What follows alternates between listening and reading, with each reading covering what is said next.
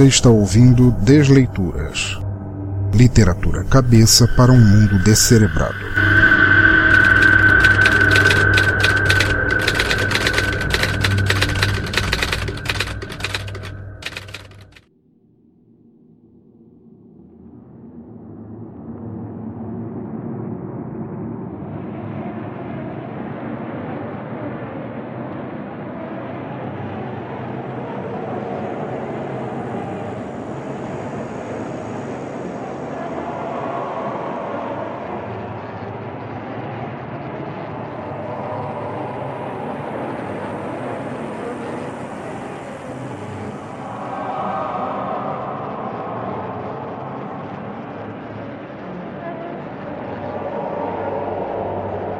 Amigos, e bem-vindos novamente ao Desleituras, nosso podcast de narração de contos, histórias, poemas e textos de artistas digitais em papel virtual.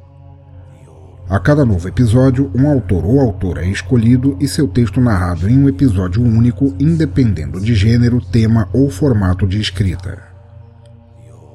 Se quiser deixar seu comentário ou crítica sobre este ou outros episódios, comente aqui nos comentários do post no Twitter em arroba Pensador Louco, na fanpage facebook.com barra Teatro Escuro do Pensador Louco ou no Google Plus em plus.google.com barra sinal de mais Pensador Louco ou ainda pelo e-mail pensadorlouco.gmail.com.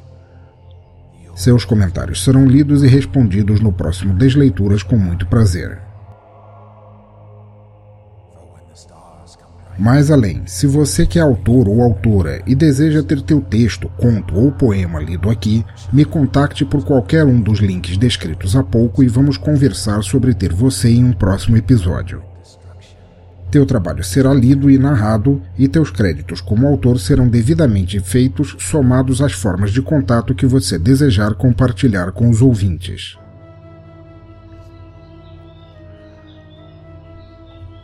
No mais, não deixe também de assinar nosso feed para receber as atualizações do Desleituras em teu celular, smartphone, tablet, onde quiser. Todos os links para os feeds estão no menu do site em Nossos Feeds ou via QR Code, se você preferir assinar direto com o smartphone. Não deixe de assinar para ficar sempre sincronizado com o lançamento dos podcasts. Nossa autora de hoje vem de San Mateo, Califórnia. Além de uma grande amiga, Becky Sanches é uma geek por paixão, poetisa de extremo talento, escritora dedicada e engenheira de redes. Parcialmente aposentada, ela define a si mesma como uma autodidata desde o berço e uma apaixonada por histórias e o uso das palavras como meio de contá-las. Todos os links de Beck disponíveis estarão listados no post caso queiram saber mais de seus trabalhos. Agora, eu havia pedido a Beck que participasse do mês de temas de horror pré-Halloween, mas questões de tempo, tanto dela em mandar o texto quanto meus em poder traduzi-lo e gravá-lo, acabaram por impedir que este saísse dentro do planejado. Como resultado, o conto que ela enviou especificamente sobre o tema de horror será o programa de hoje e espero que gostem tanto quanto eu. Muito bem, eu sou o Pensador Louco e nossa desleitura começa agora.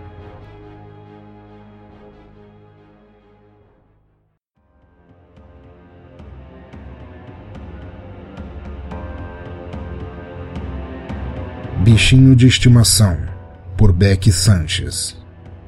Trilha sonora Necronomicon, por Nox Arcana.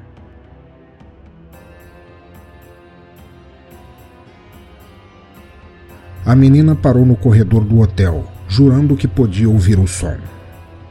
Ela tinha 10 anos, estava sozinha e à procura desesperada de bens ainda não contaminados. Esforçava-se para ouvir o barulhinho de novo, decrescente, tão fraco e da mesma forma estava lá. Ela podia ouvi-lo camadas abaixo de sua própria pulsação acelerada.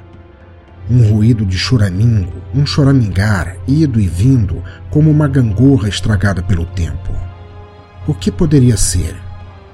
Tomando cuidado, passo a passo, a menina continuou sua busca, tentando não prestar muita atenção ao murmúrio. Anos em calendário haviam perdido completamente sua necessidade ou noção.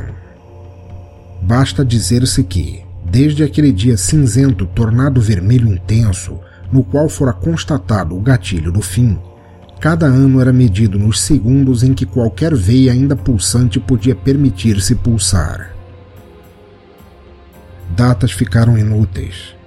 Quando esse fim rasgou a segurança da vida em sociedade, deixou para trás um novo abismo como status quo status que teceu uma malha tão intrincada de desastres subsequentes que o mundo inteiro e suas formigas agonizantes não tinham mais como pagar a conta. Como resultado, agora a vida, vida, em São Francisco era assim. Ao invés do famoso nevoeiro pelo qual a cidade era famosa, agora havia uma densa e anticlimática névoa, recheada de fatores e entidades tão vis que poderiam pôr fim a qualquer vivente, e sobreviver a ela era uma das metas diárias de cada indivíduo. Mas perecer a névoa não era exatamente o pior que poderia ocorrer a alguém. Morrer no rubro cinzento de sua formação era terrível, mas igualmente a certeza de voltar pouco tempo depois como um de seus habitantes era pior, refutando a ideia de que existia algum ponto final no sofrimento abismo sem fundo para pessoas desejando somente um fim.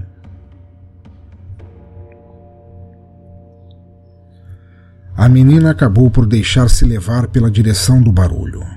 Ali, perto do quarto 11, ela buscava comida, água, remédios, algo no qual pudesse pôr as pequenas mãos e ganhar mais um dia.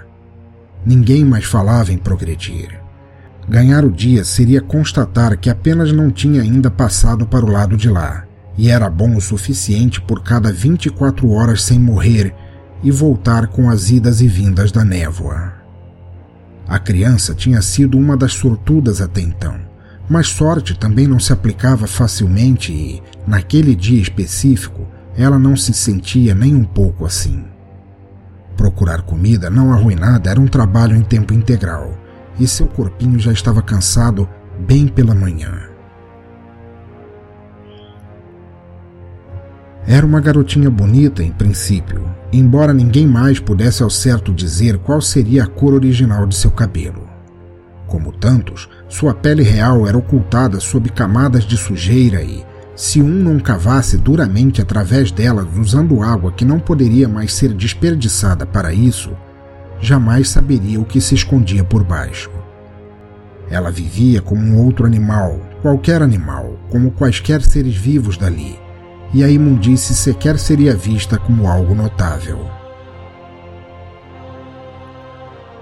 Decidiu por abrir a porta do quarto. Seu coração batia forte no peito, quase querendo pular fora, e ela contava cada batida à medida em que se aproximava usando isso para acalmar a pequena fera arredia que havia dentro dela, chamada sobrevivência. Pôs as mãos na maçaneta, girou, abriu. Suas boas-vindas foram dadas pelo rangido sofrido das dobradiças. Respondeu a estas com as batidas aceleradas de seu coração. Alcançou um rasguinho no vestido e puxou sua faca Meninas não nasciam com garras, realmente. Não importava o que diziam os velhos contos rasgados de fadas, os exatos que serviam agora de pavio para fogueiras juntamente com quaisquer outros papéis. Para seguir respirando, meninas precisavam de garras e aquela não lhe falhara até então. Ouviu o ruído de novo, desta vez mais alto. Olhou ao redor do quarto destroçado, ainda sem acreditar no que escutava. Acreditou menos ainda no que via. Animais estavam bem extintos por aquela época.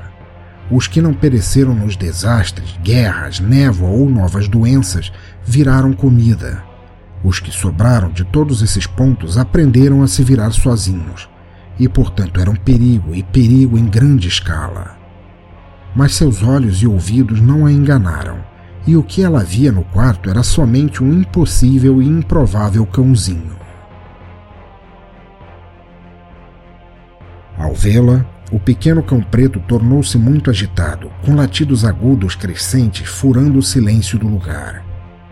preso ainda a uma coleira esticada próximo ao rompimento e atada à perna de uma mesa no meio da sala. Fora isso, como se encontrar um filhote já não fosse bastante para qualquer um, o resto do quarto, o hotel por si só, não tinha mais nada a oferecer. Sem comida, sem abrigos seguros ou agasalhos utilizáveis. Apenas ela e o cãozinho, e isso a fez pensar. Não podia deixar de considerá-lo apetitoso, somando o que viera fazer no hotel. Mas era uma menina acima de tudo. Menininhas adoram cãezinhos e aquele podia muito bem ser seu.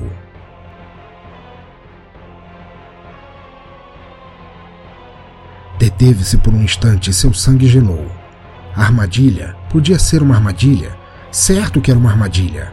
Rápido, voltou a olhar cada fresta do quarto, faca em mãos, adrenalina subindo veloz, preparada para reagir. Certamente não tentariam pegá-la com um truque tão fácil de se perceber. Quem afinal deixaria um cão vivo num quarto se não para atrair petiscos mirins? Acima ainda, como ele teria estado vivo até então? Movendo-se um centímetro por vez, olhando em toda parte como uma mosca nervosa, estendeu a mão ao filhote e este a lambeu. Ávido por atenção mais do que por alimento. Carente. Parou de latir. Escalou seu braço à medida em que os dois chegavam mais perto um do outro unhas finas e curtas arranhando, mas não de uma maneira ruim. Cócegas. A menina sentou ao seu lado e, rindo, coisa que não se lembrava de ter feito a mais do que poderia lembrar, deixou que ele se refastelasse até acalmar, recebendo carinhos e atenção mais satisfatórios que qualquer ração vencida poderia ofertar. Sua nova dona guardou a faca e se permitiu aproveitar. Só um pouquinho, que mal poderia fazer. Nunca tinha tido um, mas ouvir as histórias de como era a relação. Era tudo verdade. Criaturinha amorosa e quentinha e engraçada, e nem parecia doente, ao menos que ela pudesse detectar.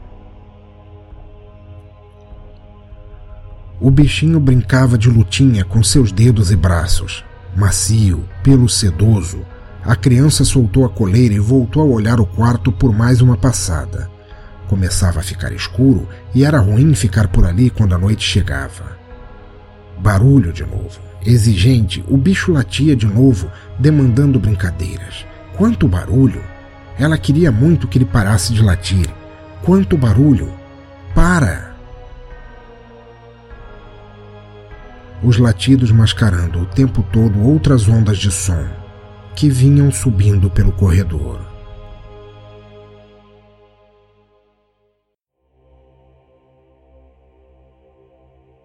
Um deles entrou no quarto lentamente. Habitante da névoa, massivo, indescritível em seu amontoado de unhas e dentes sobrepostos, trazido pela neblina grossa que chegava com o fim da tarde. Sem chance de brincadeiras, garotinho, a menina rasgou um pedaço de sua roupa e o enfiou goela dentro do animal. Fechou o focinho forte, talvez forte demais, mas ela só queria que ele parasse de latir. Arranhando. Animal no colo e medo em sua mais profunda manifestação. Pare, pare de se debater. Depois de alguns longos segundos, o cãozinho estrebuchava em silêncio, reduzindo movimentos. Morreria em instantes, mas em instantes também a coisa iria embora. Silêncio. Ela estava acostumada a ficar estática à passagem dos habitantes rubros. Seu amiguinho precisava apenas colaborar um pouco mais. Bastava brincar de estátua e tudo estaria bem. Eles não eram conhecidos por terem boa visão, os moradores da névoa. Isso lutaria a seu favor. Se algo a mais, a menina sempre fora boa em se esconder. O habitante já ia passando a outro cômodo, em seu arrastar enfadonho e ameaçador. Salva. Ela estava salva. Então aconteceu. Os últimos espasmos, perto de morrer, um legado para a menina dado por seu bichinho de estimação. Um jorro quente de urina inverso ao corpo que em minutos começaria a esfriar. Aroma de vida melhor que qualquer má visão pudesse deixar de notar. Olhou para ela, o habitante, dezenas de olhos que nada viam. A menina em pânico, assustada demais para gritar, petrificada além do ponto de fugir, achou-se burra, incompetente, queria dar a si mesmo palmadas, mas aquilo se prontificava a cumprir essa função, envolvendo-a, engolindo toda a carne, rumo ao vermelho profundo da neblina e tudo o que esta poderia conter.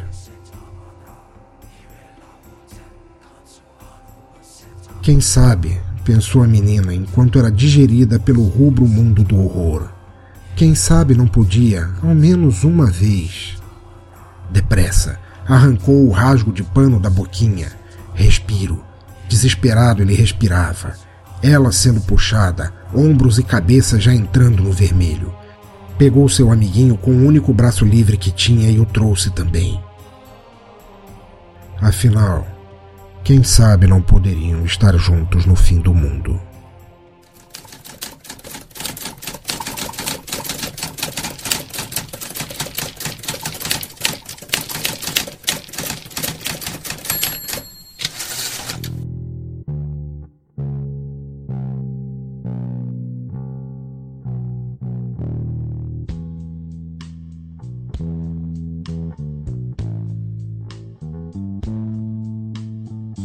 Pois bem, ouvintes, obrigado por terem participado ao ouvir este conto pós-apocalíptico de carência, amizade e medo. Tenho plena fé de que, em sua maneira sucinta de descrever o ambiente e seus personagens, Beck conseguiu prender mais a atenção do que uma novela mal escrita talvez fizesse jamais. E nos deixou uma história de encontros, morte e fuga que podemos guardar por muito tempo como um conto de amizade sincera em meio ao terror. Muito obrigado, Beck. Mesmo que você não entenda qualquer palavra do que estou falando aqui, saiba que te considero muito e espero ler você aqui muito mais vezes. Seguindo em frente, estamos agora no Descomentários, nossa sessão de feedback sobre episódios passados, e lerei as respostas sobre o nosso episódio 13, quando narramos o conto Valsa de Casamento, de Hélio Milhafres. Vamos lá. Nosso primeiro comentário vem de Jefferson Nickel, o autor que participou aqui no episódio anterior ao 13 com o conto fantástico O Chapéu, aliás, um dos mais baixados e ouvidos do Desleituras. Diz ele aqui: Olá, pensador louco. Parabéns pela narração e ótimo conto. Assustador como um todo, mas aterrador na parte do pequenino bolo de casamento que chorava. Muito pertinente a música de encerramento. Desculpe a forçada de barra, mas para mim soou como X em partes. Abraços. Jefferson, muito obrigado por você estar voltando aqui. Que bom que você continua vindo aqui para prestigiar, não só como autor, teu conto, como eu já disse, foi um sucesso aqui, mas também como, como ouvinte do Desleituras. Espero que continue voltando sempre e continue gostando.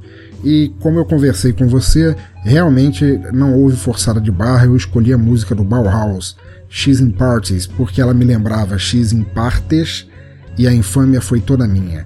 Grande abraço a você, espero que continue gostando e volte sempre. Próximo comentário, um comentário curto de Alex Carvalho, nosso ouvinte de Minas Gerais, que diz aqui, de sua forma peculiar: Mano, essa foi sinistra, curti bagarai, risos.